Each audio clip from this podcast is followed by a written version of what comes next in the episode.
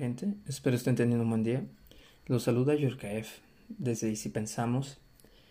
Y el tema de hoy es muy importante a nivel social y hablo de la polarización. El día 26 de mayo empezó a circular por las redes un hashtag llamado Poder Prieto y otro donde hay prietura y sabrosura, el cual me gusta, se me hace muy pegajoso, pero ese no es el tema. Estos hashtags son impulsados por Tenoch Huerta, Yaritza Aparicio y otros actores mexicanos tratando de hacer relucir el racismo en México. Lo cual es muy real, es sumamente real el racismo en México, el clasismo igual de real, totalmente tangibles en la sociedad y visibles. Pero el problema es que se está tratando de polarizar una vez más a la sociedad mexicana. ¿Y por qué esto es malo? Porque nos dividen en bandos, buenos y malos, chairos y fifís, morenos y blancos. Porque me rehuso a utilizar la palabra prieto si no es para citarlas a Tenoch Huerta porque él sí la utiliza. Um, Tenoch Huerta estrenó un proyecto llamado Versión Extendida. Y el primer capítulo se llama El racismo, el problema que México no quiere ver. Y para que usted no torture sus ojos viendo esa obra de arte incomprendida, por el mismo universo, no solo por los mexicanos o por cualquier ser humano pensante, me di la tarea de verla. Porque, si usted no me conoce, soy una persona de tez morena. Morena achocolatada, cuando me da mucho el sol. Y en especial sé lo que es sufrir eh, esto de, la discriminación y quizás podría decir eh, ser señalado por, por mis, rasgos físicos. Entonces, ¿por qué no ver el punto de vista de, de Tenoch Huerta?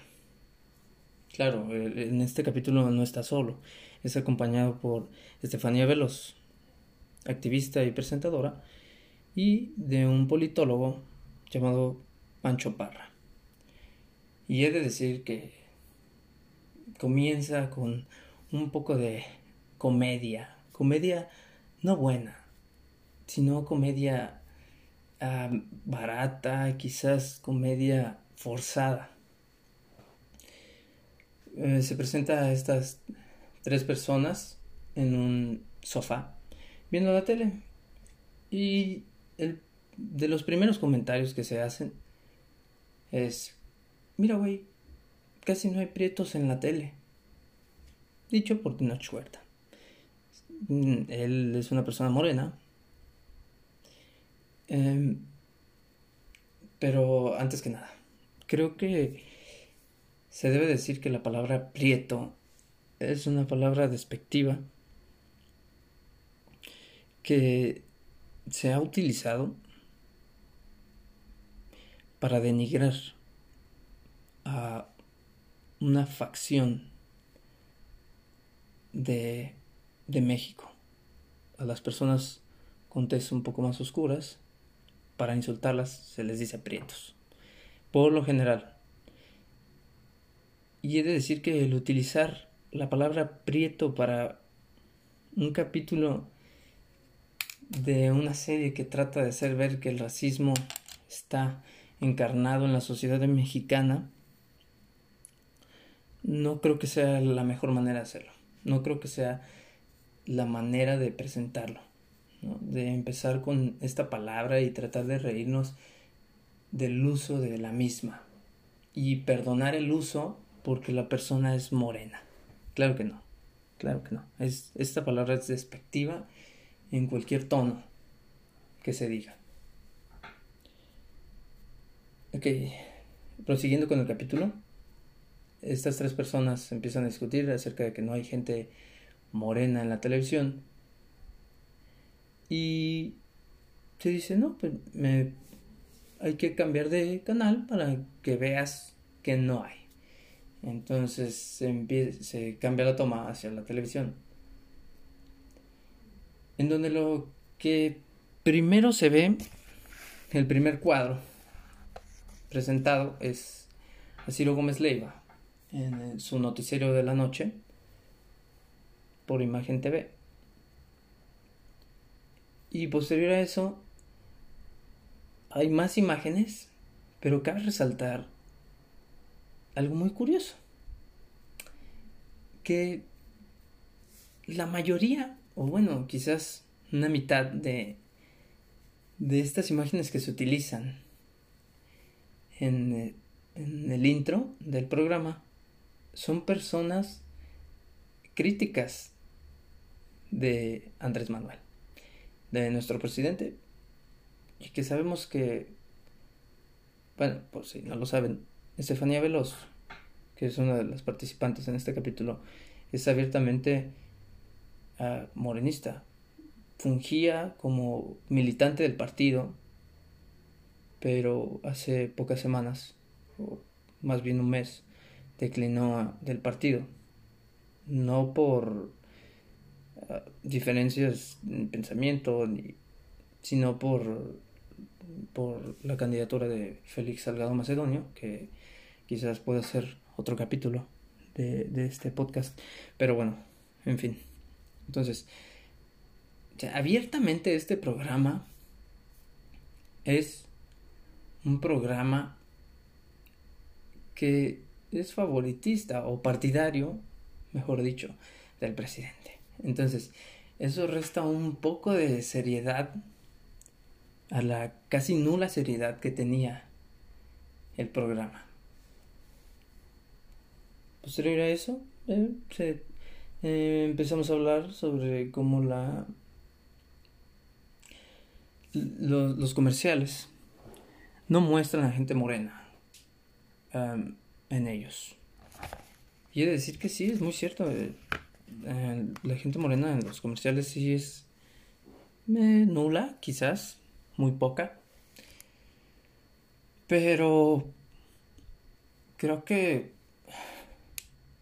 bueno, la mercadotecnia nació o tuvo su auge en los años 50, por lo tanto, las fórmulas que se llevan a cabo y todos estos castings dirigidos por personas de altos rangos en, compañías de marketing son personas que están bañadas con la vieja escuela del, de, de todo esto, que que era un gran boom, que se utilizaban personas de, tez blanca, rubia, eh, para comercializar lo que sea, desde cigarros hasta pañales, de, de comida para bebé hasta comida para perro. O sea, siempre había un blanco. Y es cierto, es muy cierto. Pero no entiendo por qué el atacar, claro no creo que sea correcto decir que toda la publicidad solo utiliza gente blanca. Es utilizar un absolutismo estúpido en, aclaraciones, ¿no? Porque las cosas han estado cambiando. Quizás México aún está pasos atrás de poder decir que ha cambiado por completo como Estados Unidos, que Estados Unidos se ha convertido en la cuna de la inclusión, o bueno, de la pluralidad en general, desde sus series, sus películas, comerciales, pero bueno, eso es más adelante tocaré ese tema, porque también es uno de los puntos que toca el programa. Entonces, proseguimos. Eh, el estilo de vida blanco también es algo a resaltar. Él menciona que el estilo de vida blanco es algo que se, se da por medio de los comerciales porque resulta ser más cómodo para la gente. Y no creo que sea por ahí. No creo que sea el camino. También se dice que el 60% de los mexicanos se, se identifican como una persona morena. Y que no entiende por qué la mayoría de las personas en la televisión son gente de tez blanca. O también llamado, porque ahí lo presentan, latino... Um, esperen, latino... Creo que es latino no, no recuerdo bien el término, pero es una persona de tez blanca, eh, pelo oscuro y ojos oscuros. Y pues, a lo largo del globo eso se lo conoce como un, estilo de latino. Y bueno, el estilo de vida blanco creo que es una especie de, de recurso viejo Em, que decidieron reciclar en, este programa para, para demostrar que, que así se venden las cosas. Y creo que no, creo que no compras una cosa, o ustedes me, me pueden ayudar a, saber esto. No compras una cosa porque ves a un niño blanco jugando con ella. O ustedes cuando eran niños veían los comerciales y decían, oh, qué genial, quiero ser el niño blanco de la televisión jugando con un Hot Wheels. Sí, increíble, me encanta, necesito ser él. Claro que no, claro que no. Lo importante en el comercial creo que es el producto. Pero, si te pones a escarbar un poco, sí afecta a, las ventas el, uso de las, de, las tonalidades de piel, pero creo que eso es, es un problema social que debe ser atacado por otra parte, no por, por la televisión. Y bueno, seguimos. Eh, actores blancos, porque hay tantos actores blancos y no morenos, y el 60% de México se considera morena. Eh, los estereotipos en el cine que influyen en la gente. Y aquí hay un, hay un punto fuerte, un punto interesante que dice que, que las personas blancas al no convivir con morenos se forman una visión del moreno a través de lo que ven en la televisión. Como si los blancos vivieran en una burbuja anti morenidad eh, que no les permite tener contacto con personas morenas. Entonces es como, ay, no, yo vi que en la televisión mm, los morenos eh, usan guaraches. Sí, seguramente todos los morenos usan guaraches, a huevo, porque lo vi en la tele. Y creo que eso es, eso es eh, es subestimar demasiado a la gente. Subestimar a México. Porque seas blanco, seas moreno, seguimos siendo mexicanos. Entonces, subestimar a, al mexicano creo que es una pendejada muy gigante. Porque el mexicano no puede ser subestimado. El mexicano tiene una capacidad grande y creo que si es que existe esta clase de burbuja clasista y, y racista en la sociedad, creo que son es poca la cantidad de personas con este estereotipo. Que dice, ay, mira qué bonito. Ay, está haciendo tortillas, qué bonito. Es súper mexicano. Ay, sí, con frijolitos. Creo que es muy poca la gente, ¿eh? Pero bueno, entonces eh, los estereotipos presentes en el cine, eh, la falta de contacto entre grupos raciales, que es lo que les decía, él piensa en su cosmovisión de México, que, por ejemplo, yo soy una persona morena, entonces yo no puedo ver a una persona blanca porque ah, no, eh, las personas blancas no entran en mi, en mi visión, ¿no? Entonces creo que es un poco retrógrada pensar esto. Eh, prosiguiendo con el programa, eh, los discursos racistas. Hace alusión a los discursos racistas y entonces empieza a hablar sobre el nazismo y después habla sobre el socialismo que si bien tengo entendido el socialismo como ideal político eh, no tiene nada que ver con, con la segregación racial. De hecho, el socialismo, en teoría, las bases del socialismo están creadas para una sociedad ah, utópica, igualitaria y sumamente perfecta, donde tú y otra persona valgan lo mismo. Pero él, lo cita como si fuera eh, el Tea Party de Estados Unidos, lo cual no es cierto. Entonces, vaya, otra incongruencia en su guion que sería importante señalar, pero eh, él es feliz en sus cosas. Eh, habla sobre uh, los chistes racistas.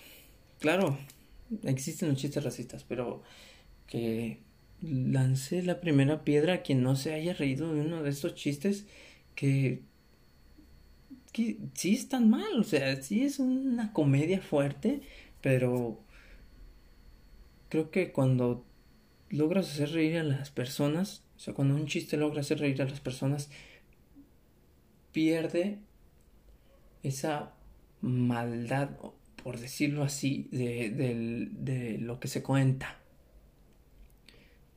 de su trasfondo. Entonces, em, creo que es, un punto importante y es interesante debatirlo. También me gustaría saber sus puntos de vista. Em, de hecho, incluso eh, hay un momento en este. Eh, en esta obra de arte incomprendida por la sociedad. Donde Estefanía Veloz, que es una persona blanca, Mm, con el cabello rubio y los ojos claros, que se atreve a hablar sobre mm, racismo y de cómo se maltrata a la clase morena, que si fuera esto en Estados Unidos, em, vaya, eso, eso sería algo totalmente fácil de descalificar. ¿eh? Simplemente con el argumento de, ¿y tú qué vas a saber si no eres moreno. Claro, en Estados Unidos es, ¿y tú qué vas a saber si no eres negro? Pero bueno, ella se atreve a hablar como si hubiera sufrido alguna especie de desprecio eh, o ataque por ser morena, que ella lo que tiene moreno es absolutamente nada, porque es totalmente blanca, pero bueno. En el programa se dice, bueno, ella lo pronuncia, me desvío un poco, es que sí es un tema que me, me apasiona y me, me enoja un poco, me causa sensaciones encontradas porque es cierto que, se, que existe el racismo y es cierto que existe el clasismo, pero creo que no es la manera de, de combatirlo eh, iniciando una separación de grupos la resolución a este problema sería mostrar la, que todos somos iguales. Que, si tenemos las mismas oportunidades, podemos llegar igual de lejos sin importar nuestro color. Pero, eh, perdón por este pequeño paréntesis, se hace chistes racistas a la inversa. Y también se dice que el racismo a la inversa no existe. Por ejemplo, si yo voy caminando y digo, ah, mira, ese blanquito. O, ah, qué blanquito tan tonto. O, white trash, que también se utiliza el término, que es, por cierto, despectivo, un término que se utilizó en las cúpulas blancas en Estados Unidos para separar incluso eh, entre blancos. O sea, las personas racistas se separaban incluso entre ellos, porque unos eran ricos blancos, inteligentes, que era como ellos se percibían, y entonces percibían a la otra facción de blancos como white trash, como idiotas blancos, basura blanca. Pero bueno, okay, eso es hablar sin saber. Eh, aquí se dedicaron a, tratar de polarizar, de polarizar, tratar de dividir, tratar de hacer que crezca este odio, el cual no debe de ser, por favor. El odio no es el camino para el progreso nunca. Y bueno, entonces esta misma persona que les digo, Estefanía Veloz, uh, empieza a decir que no, que el racismo a la inversa no es posible y que no existe y que una persona blanca se los está diciendo. Eh, una persona blanca te dijo que el, el racismo a la inversa no existe. Perfecto, ya, comete racismo a la inversa porque a final de cuentas no existe. Insulta a los blancos por ser blancos. O insúltalos como lo hacen en este programa, diciendo que los únicos problemas que tienen son quemarse al sol o ponerse rojos al sol y no saber bailar. Wow, wow, qué, qué profundo, ¿no? Que es una visualización social increíble la que maneja este programa. Y posterior a eso entramos en que la discriminación, la discriminación hacia los pueblos indígenas es, es más grande. Um, se habla que de la población de México, el 21.5% de la población es indígena. 25.7 eh, millones de mexicanos son indígenas, según el INEGI. Ah, de este porcentaje, 69.6 viven en situación de pobreza, que son 8.4 millones, según el Coneval, y 27.9% en pobreza extrema, o sea, 3.4 millones de mexicanos indígenas viven en pobreza extrema. Y he de hacer una cita de un podcast también eh, que decía, mm, por cierto, es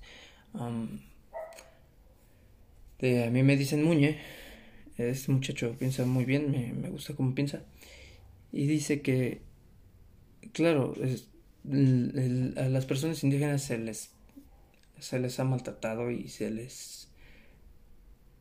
no se les dan las mismas oportunidades, pero porque existe este, esta fantasía alrededor de ellos que ha mantenido el gobierno, porque no es, no es de nadie más el, el problema. Esta fantasía que dice, no, no, no, dejémoslos ahí eh, eh, que ellos hagan sus cosas como tradicionalmente se hacen y nosotros permanezcamos al borde solamente viendo eh, porque ellos son místicos y, sabios y no podemos meternos para mejorar su estilo de vida porque cómo o sea cómo vamos a hacer tal cosa hombre lo cual creo que es uno de los mayores errores que se han tenido y por eso, por eso estos números, por eso estas 3.4 millones de mexicanos en pobreza extrema y el 8.4 millones de mexicanos indígenas en, pobre, en situación de pobreza. Es por la desigualdad que existe creada por, por el gobierno, porque la sociedad, si la sociedad se encargara de ello, sería diferente. Lo que pasa es que no se invierte igual en las comunidades rurales indígenas. Quizás si los programas sociales, en lugar de dar dádivas, dinero gratis, eh, dinero gratis, bueno, en vez de, de hacer todo este populismo, esta demagogia horrenda que sabe hacer este presidente y, los de atrás, los presidentes anteriores a él, hacían y en lugar de eso empezar a abrir más escuelas, eh, iniciar eh, incentivos para mantener la lengua, su lengua natal y aparte eh, el español. ¿Y por qué no? Otro idioma. Porque ellos son iguales a nosotros, entonces deben de tener las mismas oportunidades. empezar a desarrollarlos, empezar a invertir más en ellos, porque no dejan de ser mexicanos. No dejan de ser mexicanos. Pero no se ha visto nada de esto. Les estoy hablando solamente de un sueño guajiro de algunos que pensamos que si se dieran las mismas oportunidades, se empezara a progresar en estas zonas, ellos podrían crecer, integrarse a la sociedad y no ser segregados, maltratados y abusados, porque son abusados de esta sociedad. Son tratados como, como tontitos, como, como personas especiales. Especiales en el sentido denigrante de la palabra. Y no es así, no es así. Es nuestro origen y como nuestro origen deberían de ser respetados, cuidados y apoyados. No con dádivas, no eh, dándoles a tole con el dedo, no. Abriendo escuelas, eh, proporcionando agua potable, mm, haciendo que, por ejemplo, dejen de estar eh, vendiendo niñas para que se casen, para lo que sea en el sur del país. A lo cual el presidente dice que no hay que estigmatizarlos porque eso se da en todas las esferas sociales y pues es muy común. Entonces no hay que estigmatizar el comportamiento de los indígenas.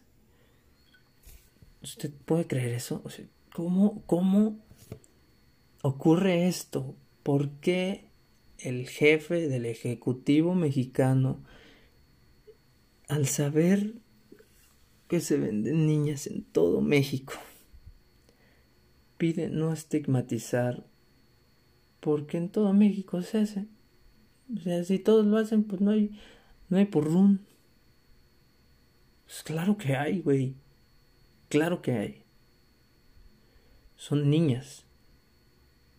Son personas. No son objetos. No son animales. Y tu deber es protegerlos. Pero bueno, ¿qué esperamos de una persona que se argumenta diciendo que él, ha que él vivió seis años con los indígenas y que él sabe absolutamente todo lo que pasa en todas las comunidades porque él vivió en todas las comunidades, claro, como el ser omnipotente que es. Y es, es lamentable, indignante, cómo se quiere polarizar, cómo se quieren colgar de esto o, hágase la pregunta usted, ¿no, ¿no sabía que había racismo aquí en México? ¿No sabía que había clasismo? ¿Nunca fue víctima de alguno de estos dos? O, por otro lado, ¿usted lo ha aplicado? ¿Ha sido el perpetrador de alguno de estos actos?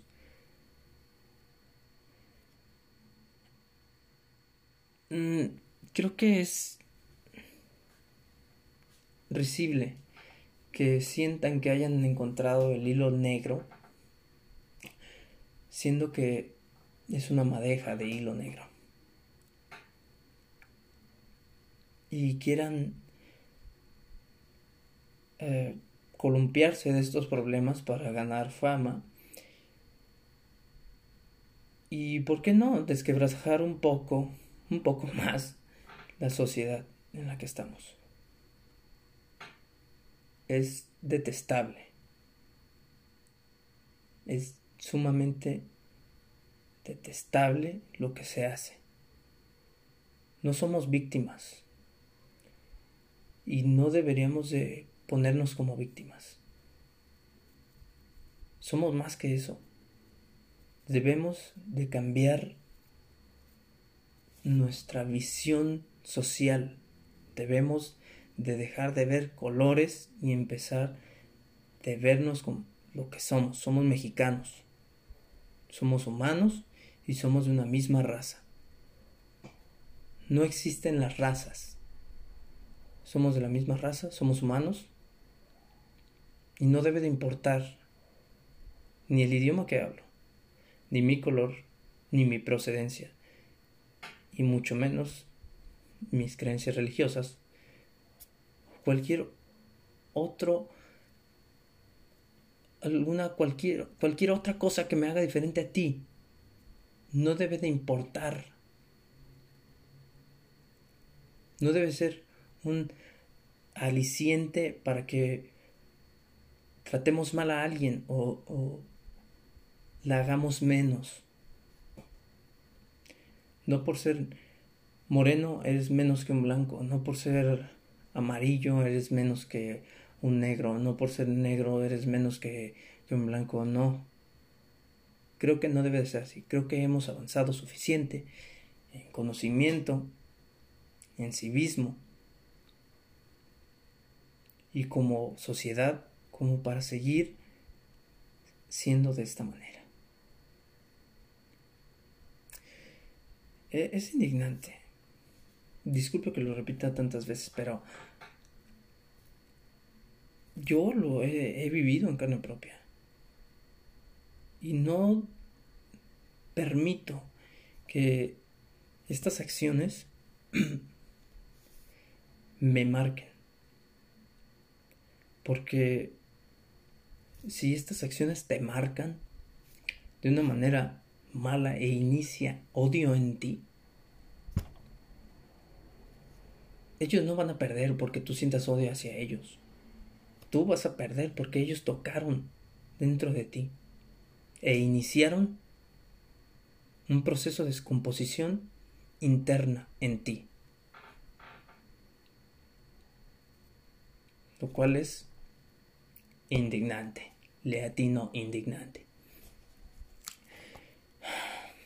Y bueno, prosiguiendo con este fabuloso programa de Tenoch Huerta, eh, se, se, hace notar que los afromexicanos son el 2% y también sufren racismo. Eh, claro, no igual que en Estados Unidos, pero sí se sufre racismo. Claro, no es nada nuevo, no es algo, no acabas de descubrir un nuevo elemento en la tabla, periódica Señor. Esto es no lógico, sino predecible de la sociedad. Es muy predecible.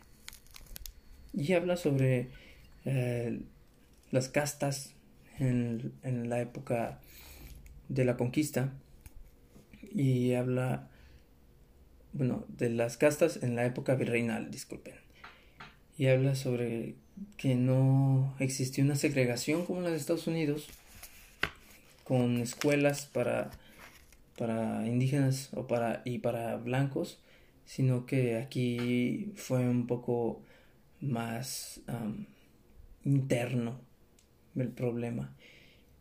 Y hay que hacer una aclaración.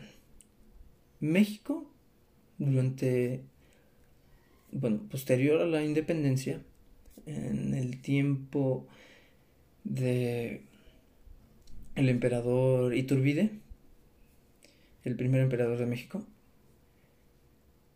se abolió la esclavitud. Fue algo que quedó grabado cuando Iturbide asciende al poder, que la esclavitud no iba a ser parte de este México. Posterior a eso, con Vicente Guerrero, un afromexicano, iba a ser imposible que se pusiera otra vez el, la esclavitud. Entonces México no fue esclavista eh, la mayor parte del tiempo de su existencia. Creo que fue una fracción muy pequeña de la historia en donde se permitió la esclavitud legalmente. Claro, ya socialmente si existía, pues eh, es de lo peor que pudo existir en la historia humana, pero la ignorancia no ha desaparecido en su totalidad y mucho menos antes, donde con solo ver un color de piel se pensaba que era una raza distinta. Y por cierto, dato interesante, eh, en 1960 los antropólogos proponen que no somos especies humanas, no existen especies humanas, somos una sola especie. En 1960 se inició este querían empezar a, proponer que éramos distintas razas, pero un grupo de antropólogos dijeron que no, que somos una sola raza y que no había manera que fuéramos distintos unos de otros racialmente. Posterior a esto se han corrido eh, cadenas de DNA y muestra que no hay diferencia como para llamar distintas razas o llamarnos diferentes de humanos entre nosotros. Solamente hay diferencias del 0.03% según yo. Pero bueno. regresando con la segregación en, la historia, Vicente Guerrero, un presidente, el primer presidente mexicano afrodescendiente, y Benito Juárez, presidente de México, también durante las guerras de reforma, y em, indígena. Eh, solamente menciona a estos dos personajes de la historia. Este señor Tenoch Huerta en su programa. Pero cabe aclarar que Porfirio Díaz no era una persona blanca. Porfirio Díaz es un oaxaqueño que seguramente sufrió también discriminación por su color, lo cual lo llevó a una serie de tratamientos secretos, porque no se sabe qué era lo que se colocaba en la piel, que lograba cambiar la tonalidad de ella. Y se decía que él duraba días enclaustrado en su cuarto eh, sin, sin, ninguna entrada de luz, eh, siendo untado por su esposa con una crema, la cual blanqueó su piel, pero fue un proceso largo. Y de hecho, si, si buscan fotos de Porfirio Díaz, cuando Benito Juárez era presidente, verán que el señor es de tez morena. Es un mexicano, tal cual. Y bueno, seguro hay más ejemplos como el que les estoy diciendo, pero esta persona solamente mencionó dos, que son los más relevantes, quizás para él, pero bueno. Posterior a esto, dice que el mestizaje no existe. El mestizaje no existe y que no es cierto que somos mestizos. Lo cual creo que es la barbaridad más grande que se puede decir en el programa. Porque, bueno, si el sistema de castas en el, en el virreinato era increíblemente grande, donde si usted era descendiente de un español y un indígena, era mestizo. Pero si usted nacía moreno, bueno, más moreno que el español, cambiaba de nombre como etnia. Entonces, así, un, millón de casos. Bueno, no un millón de casos, sino un, casos finitos, pero sí es grande la tabla de, de castas del virreinato mexicano muy grande.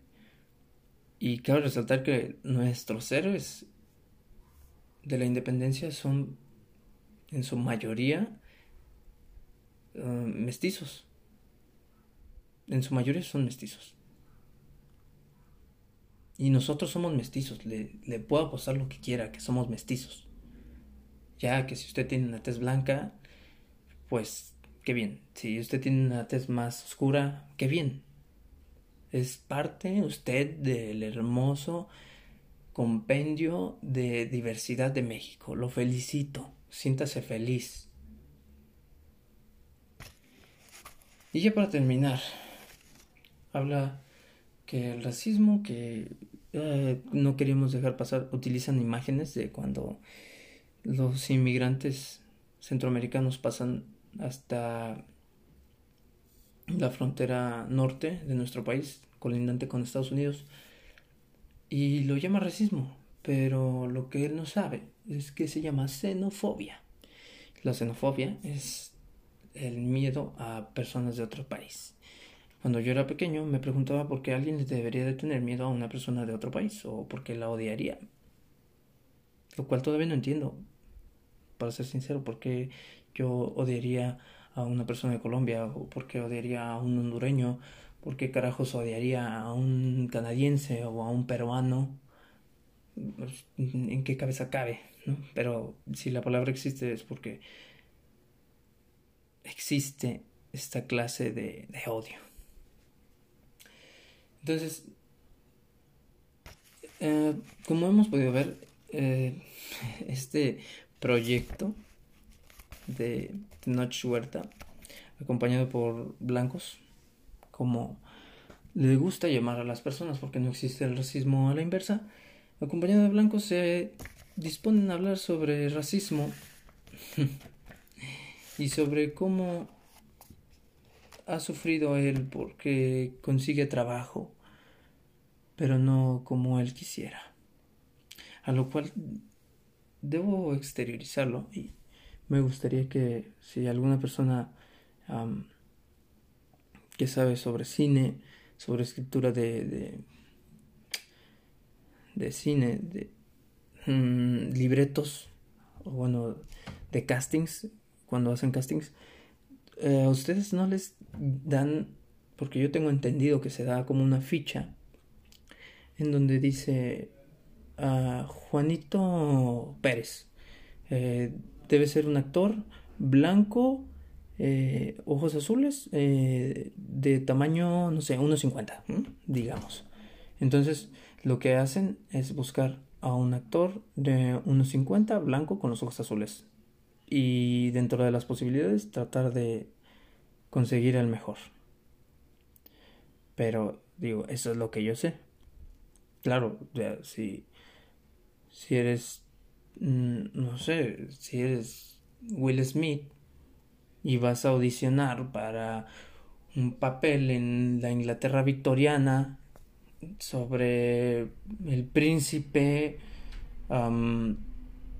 hijo de la reina Victoria, eh, creo que no vas a encajar, para empezar, porque, bueno, época victoriana, eh, Inglaterra, mm, creo que no hace el papel en el, en el guion o incluso en, en una historia que sea con rigor histórico no vas a encajar en el papel, ¿no?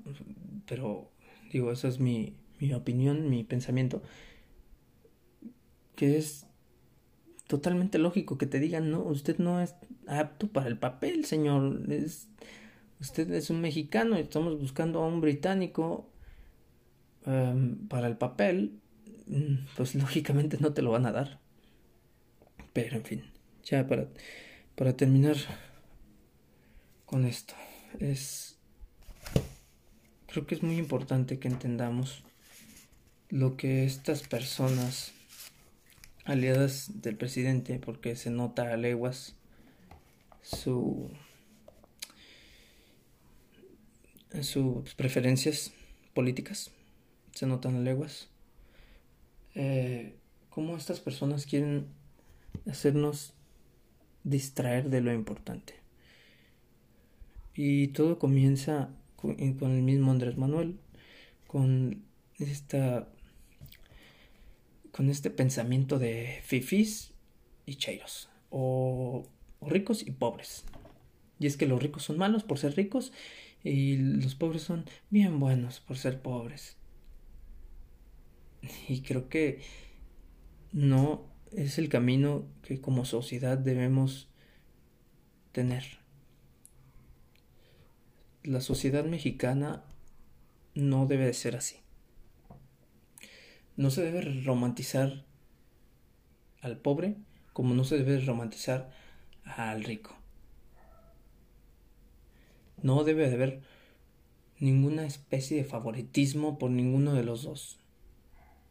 Debe existir la igualdad de oportunidad